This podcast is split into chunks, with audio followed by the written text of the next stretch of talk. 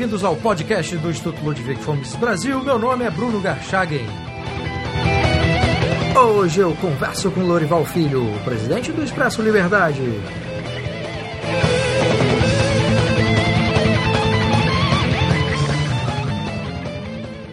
Seja muito bem-vindo, Lorival. O prazer é todo meu, Bruno.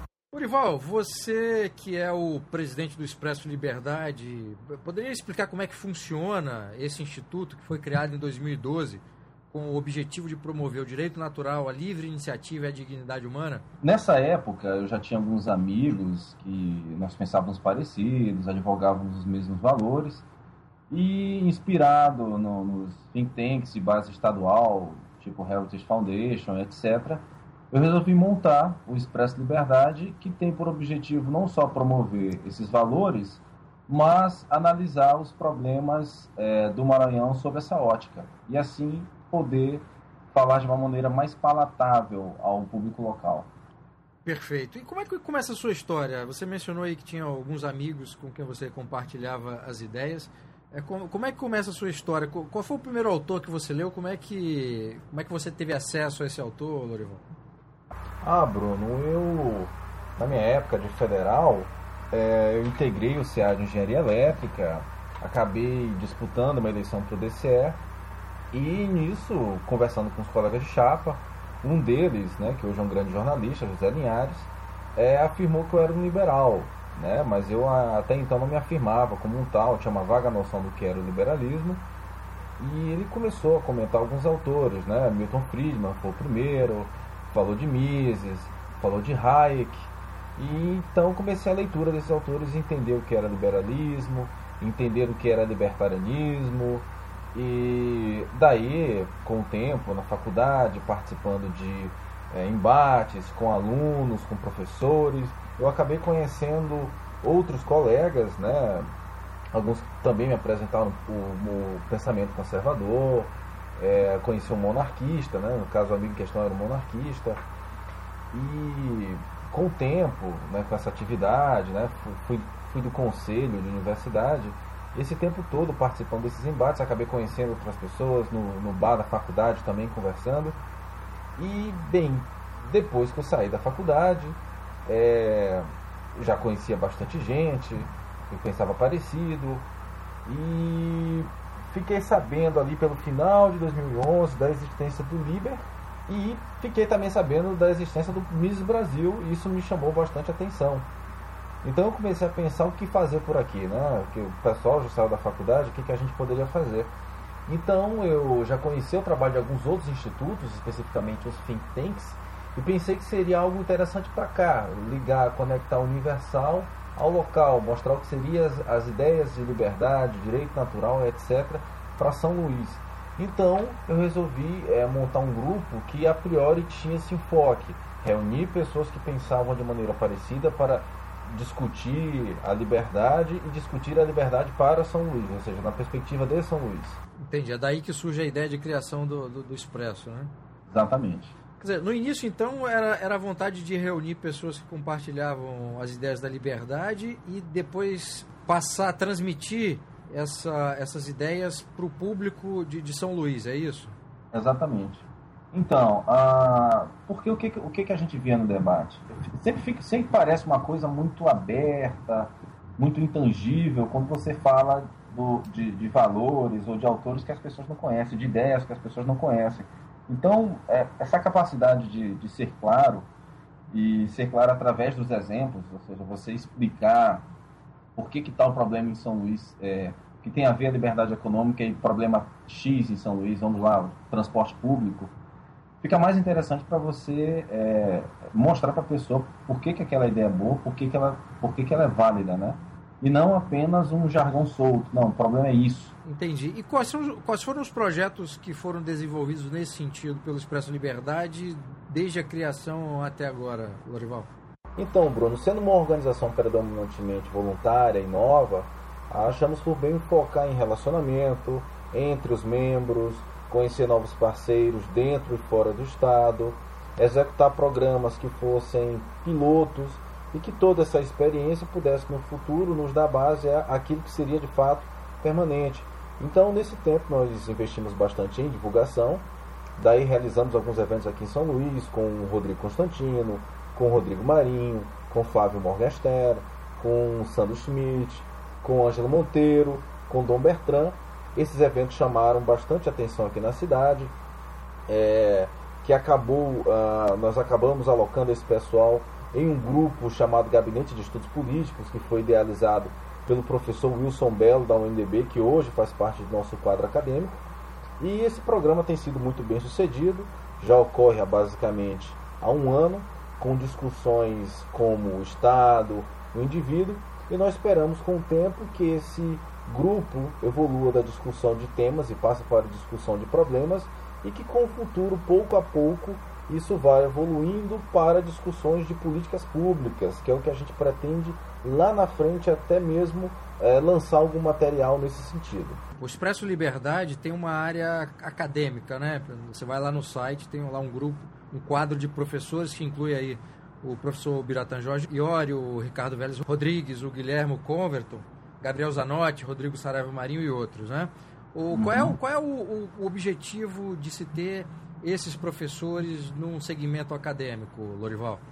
Então, Bruno, a ideia é que nós tivéssemos pessoas que pudessem contribuir com o avanço do Expresso Liberdade, orientando as nossas atividades, é, desde a formação de ementas para cursos, os grupos de estudo, os grupos de pesquisa, as atividades de extensão e outras atividades do Expresso, a própria organização do Expresso, então nós tivemos o cuidado de procurar pessoas que tivessem afinidade com nossas ideias, que tivessem um bom currículo, é, que o grupo gostasse também, isso é muito importante, né? A afinidade com, com, com, com, os professores e não só pessoas que tivessem um perfil puramente acadêmico, né? Mas pessoas que tivessem algum outro tipo de experiência, né? No caso do Bené Barbosa, que é um estudioso de segurança pública e é um cara combativo, né? Que está no movimento há mais de 10 anos. A gente acredita que isso soma muito ao nosso trabalho. Qual é o projeto que o Instituto está desenvolvendo nesse momento ou que será desenvolvido no ano que vem, Lorival? Por hora, Bruno, nós estamos avaliando o que foram esses dois primeiros anos do Expresso, né? Hum, para pensar os programas permanentes, mas já adianto que nós vamos abrir um programa de associação expresso, programa esse que vai contemplar um ciclo de formação para os nossos membros, um ciclo de formação básica em economia, política e cultura, né? em 12 aulas. Vamos seguir com os nossos eventos, né? Nós teremos nosso primeiro fórum de política, economia e cultura. Nós também vamos oferecer um curso de economia para jornalistas e para outras lideranças, né? Vamos continuar com as publicações no site e também com os nossos livros, né? Você viu que a gente lançou aí esse ano o livro do Campus, que foi um sucesso, e agora nós temos o livro do Nivaldo Cordeiro, Grandes Perigos, que nós vamos fazer em, em coedição com a Livraria Resistência Cultural, né? O livro do Roberto Campos, que é uma, uma coletânea de frases mais ensaios sobre o, o Roberto Campos, né? Exatamente. E né? foi uma é. parceria do Expresso Liberdade com a Resistência Cultural, correto? Exatamente. A Resistência Cultural, né, é representada pelo Loredo. Loredo, que é fundador e editor da, da, do Expresso Liberdade, editor da Resistência e do Expresso Liberdade. Nós resolvemos lançar o livro, né? É, tu já deve conhecer o livro, o livro está uma, tá uma peça de arte, foi muito bem feito. E a ideia da, de lançar livros com a, com a resistência, especificamente o, o, livro do Campos, e especificamente nesse formato de frases, foi para conciliar duas coisas. Não só apresentar um autor como Campos, mas apresentar um autor como Campos naquilo que eu considero ele é, assim genial, que são suas frases, né? Então, a, o, o livro, além das frases, tem algumas frases do Campos, frases que o Campos gostava também, é, alguns depoimentos sobre o Roberto Campos, incluindo o depoimento do J. de Meira Pena, né? É, o, a carta que ele enviou ao Tancredo Neves e o discurso de estreia dele no Senado. E para os ouvintes que eventualmente ainda não conhecem o livro, o livro chama-se O Homem Mais Lúcido do Brasil, né? As melhores frases ah, de Roberto Campos. De Roberto Campos. Isso é um livro maravilhoso, recomendo vivamente. Já havia recomendado no Facebook, no Twitter, no meu blog e volto a recomendar a compra e a leitura. Você mencionou, Lorival, sobre o programa de formação dos membros do Expresso Liberdade, né? Uhum. Como é que vai se dar esse, esse programa de formação? São encontros semanais, é, mensais? Qual, é, qual, qual será a dinâmica também? Ah, palestras de uma hora e meia, duas horas, é, quinzenais. Né? É, durante uns seis meses, se não me engano. E depois dessas palestras nós realizaremos pequenas discussões. Né? Agora, também junto com isso vai ter um material auxiliar com indicações de leituras. Né? O objetivo desse primeiro ciclo de formação é dar um nivelamento a todos os membros. Né? A partir de então, depois disso, os membros poderão é, buscar suas especialidades dentro do Expresso, né? Até porque o Expresso tem basicamente três núcleos, né? Que é o núcleo político, o núcleo econômico e o núcleo, o núcleo cultural. A ideia é que depois desse ciclo, os alunos entrem em outros ciclos de formação mais específicos de cada núcleo desse. Certo. Você mencionou que, que no ano que vem também será realizado o primeiro fórum, não é isso? Exatamente. Tá. E é... já tem uma data definida, já tem um tema definido, como é que vai se dar isso? Olha, nós esperamos fazer esse, esse fórum ah, na terceira semana de novembro, né, que é justamente durante a Semana Global de Empreendedorismo. E a ideia é que a gente, nesse fórum, é, coloque não só especialistas, mas também pessoas que representem o Estado naquela, naquele tema ou naquele assunto. Né? A ideia é, com esse fórum, promover um, um debate de alto nível, né? É, e um debate pertinente, não só um painel expositivo, mas para que a gente coloque pessoas que pensem ligeiramente diferente sobre algum assunto para que elas exponham suas ideias. E a ideia do gestor público é muito importante porque eu sinto que falta um pouco esse espaços onde o gestor público se sinta de fato confrontado, né? diante ali, está sentado ali diante de um especialista que vai poder questioná-lo é, de várias maneiras, né? Bom, acaba sendo também um procedimento é, instrutivo para esse pessoal né, que trabalha diretamente com a administração pública, né? E muitas vezes não tem acesso a esse tipo de conhecimento e informação. Sim, porque se você for parar para ver, a, o gestor público ele tem muitos assessores, ele tem, ele tem digamos assim, a mão a, a uma massa crítica, pessoas que podem fazer a defesa daquilo que ele pensa. E normalmente as, as, as, as, associações, os institutos empresariais e afins, eles não têm esse link com estudiosos do assunto. Né? Assim, você vê, por exemplo, grandes associações, como algumas associações São Paulo, confederações, que produzem alguns, alguns estudos. Mas no nível estadual você não vê muito, por exemplo, associações empresariais buscando, sei lá, economistas, contadores para fazer algum estudo local e com esse estudo confrontar o gestor público. Né? Ó, dá para fazer isso e é assim que se faz. Né? Fica de um lado os, as associações com a, com a, a demanda e o, o, o, gestor público com a resposta dele muito bem fundamentada. Né? Você mencionou o livro do Roberto Campos, que foi feito em parceria com a Resistência Cultural. O, eu não me lembro se o livro do Nivaldo que você mencionou também vai ser uma parceria ou só é um projeto específico do, do Resistência Cultural, Lorival? Não, não. Esse é junto com a Resistência Cultural, né? A Resistência Cultural nós, nós resolvemos... É não, não, não haveria de, de, se escolher outra, né? Já que a Resistência está com a gente desde, desde o começo, né? Fundou o Expresso junto com a gente. Nós escolhemos a Resistência para lançar, para fazer todas as coedições do, do Expresso Liberdade, né? Entendi. E há, há outros livros programados já para o ano que vem que você possa falar? Nós vamos continuar com nossa série de livros de frases, né? Estamos negociando eh, eh, os direitos do próximo autor. Eh, vamos, já tem um livro do Nivaldo Cordeiro que eu falei, mas nós estamos agora é, fazendo uma reunião de vários prováveis títulos para a gente decidir o que vai sair no ano que vem. É, a Resistência Cultural já está fazendo um trabalho interessante de resgatar muitos autores ah, do século XX, do século XIX, e a gente está decidindo aí o que pode ser mais interessante para apresentar para o público brasileiro ah, no ano que vem. Né? Mas aí o primeiro lançamento, provavelmente no primeiro semestre, já é o livro do Nivaldo Cordeiro, e no segundo semestre teremos aí um livro de frases que dentro em breve nós é, devemos anunciar. No site do Expresso Liberdade tem lá uma declaração ou uma afirmação, digamos assim, de que a solução para os mais graves problemas brasileiros é a eficiente colaboração social fundamentada na liberdade, né? Liberdade uhum. hoje que é hoje não, né? Durante a história do Brasil isso é uma constante, né? Mas que hoje está mais evidente é, pelo menos publicamente, a ação intervencionista do Estado que tudo regula e tudo tributa. Que tipo de contribuição, Lorival, você acha que o Instituto pode dar para modificar esse quadro, seja no âmbito local, seja mesmo no âmbito nacional?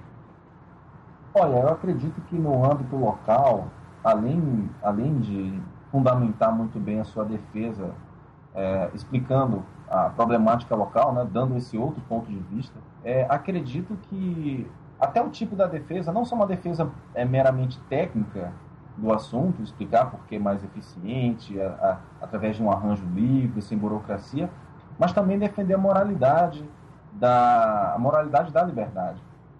Porque qual é o problema? O, o, o fato de não se entender muito bem a natureza da liberdade é que eu acredito que não que não faça que projetos vinguem no longo prazo. Eu me explico. Por exemplo, a responsabilidade, liberdade e responsabilidade né, caminham juntas. Responsabilidade é o outro lado da moeda da liberdade. Então, quando as pessoas é, atribuem a responsabilidade que é delas para o Estado, o Estado vai precisar, digamos, cercear um pouco a liberdade delas para poder é, executar essa responsabilidade, tomar essa responsabilidade. Eu estava ontem conversando com alguns empresários num evento, numa associação comercial, e falava isso justamente para eles. Eles, eles não entendem, é, eles são fãs do empreendedorismo, mas não entendem de fato a natureza, é, digamos assim, total do empreendedorismo, que envolve a responsabilidade de você cuidar dos seus próprios assuntos. Porque se, se isso não se isso não, se, se, você não fizer esse link com a liberdade, é uma base moral, isso vai embora de uma geração para outra, né? É, é, se você bate, é, defende a liberdade apenas enquanto eficiência, você pode pode surgir alguma outra coisa que aparentemente é mais eficiente e a liberdade cai. Aí que comentava muito isso, né? Como como se perdia essa a defesa da liberdade de uma geração para outra. E isso vai ser isso é um enfoque que a gente dá muito importante na defesa da liberdade, ou seja, na moralidade da liberdade. É com isso que a gente espera que o nosso, que, no, que o nosso trabalho seja permanente, né? Essa, essa explicar a liberdade de maneira enquanto eficiência é, digamos, uma, é como se fosse uma prova dos nove, mas o essencial mesmo é uma defesa moral, porque a gente acredita que é, é com isso que a gente vai, digamos, causar a, transformações permanentes, né? Pela experiência de contato que você tem com os empresários daí, Lorival, você sente uma boa receptividade quando se apresenta as ideias da liberdade por, por essa perspectiva que você mencionou? Ou você acha que há algum tipo de, de reação quando, quando se fala em empreendedorismo no ambiente de livre mercado e, e etc? Olha, de cara, quando você fala em liberdade, fala em, em, em é, menos impostos, menos burocracia, isso agrada mas acredito que muitos ainda não têm a capacidade de abstracionar, é, por exemplo, o que seria a ausência do governo numa sem, sem, para controlar eventuais falhas de mercado, né? Por exemplo, é, quando um, nós tivemos um problema recente aqui em São Luís, que foi o problema dos transportes, né? E o que, e qual, o que foi esse problema? Você teve um preço artificial, ou seja, a, a tarifa precisava ser atualizada, os custos haviam aumentado, e a prefeitura subsidiava esse preço. E uma hora o dinheiro acabou. É, as empresas entraram na justiça, houve aquela briga para aumentar o preço, e você teve, por exemplo, a, a judicialização do assunto, né? Promotor para cá, promotor para lá. E quando eu falava de que não, você não precisa de, de, de Estado nisso aí, deixa qualquer pessoa que tem um, um, um, um carro em casa colo, colocar, um, por exemplo, um carro na rua, botar uma bandeira e explorar o, o, o, setor. Então o pessoal acha que vai indefinidamente, é, todo, todo mundo em São Luís vai colocar um táxi na rua e o trânsito vai ficar é, intrafegável. Né? Não entendem, por exemplo, que só sobrevive num mercado desse quem puder, quem puder a, a atender o, o, atender bem o cliente, né? Eu até faço o comparativo, digo para eles que se fosse esse o caso, são Luís teria hoje em cada esquina uma corretora imobiliária, um Guaraná da Amazônia e um advogado, né? Porque isso aí tudo já foi moda em São Luís. Então, agora, você consegue explicar bem através do exemplo. Por isso é interessante que você consiga. Você está aqui conversando com o um empresário e tem esse problema bem aqui na frente dele, você tem a capacidade de explicar esse problema bem aqui de São Luís, sem falar de problemas, é, sem falar de problemas nacionais, né? Apesar de que Eventualmente, muitos dos nossos problemas, acredito eu, uh, uh, vem do fato de que nós não temos uma, uma federação mesmo, né? O Brasil é como se fosse uma, uma, uma grande aldeia, tudo, tudo é nível federal, você não pode inovar tanto em nível local, legislar tanto em nível local, mas é isso. Tá bom, Lorival, muitíssimo obrigado pela entrevista e bom trabalho aí com o Expresso Liberdade. Ô Bruno, prazer foi todo meu. Obrigado.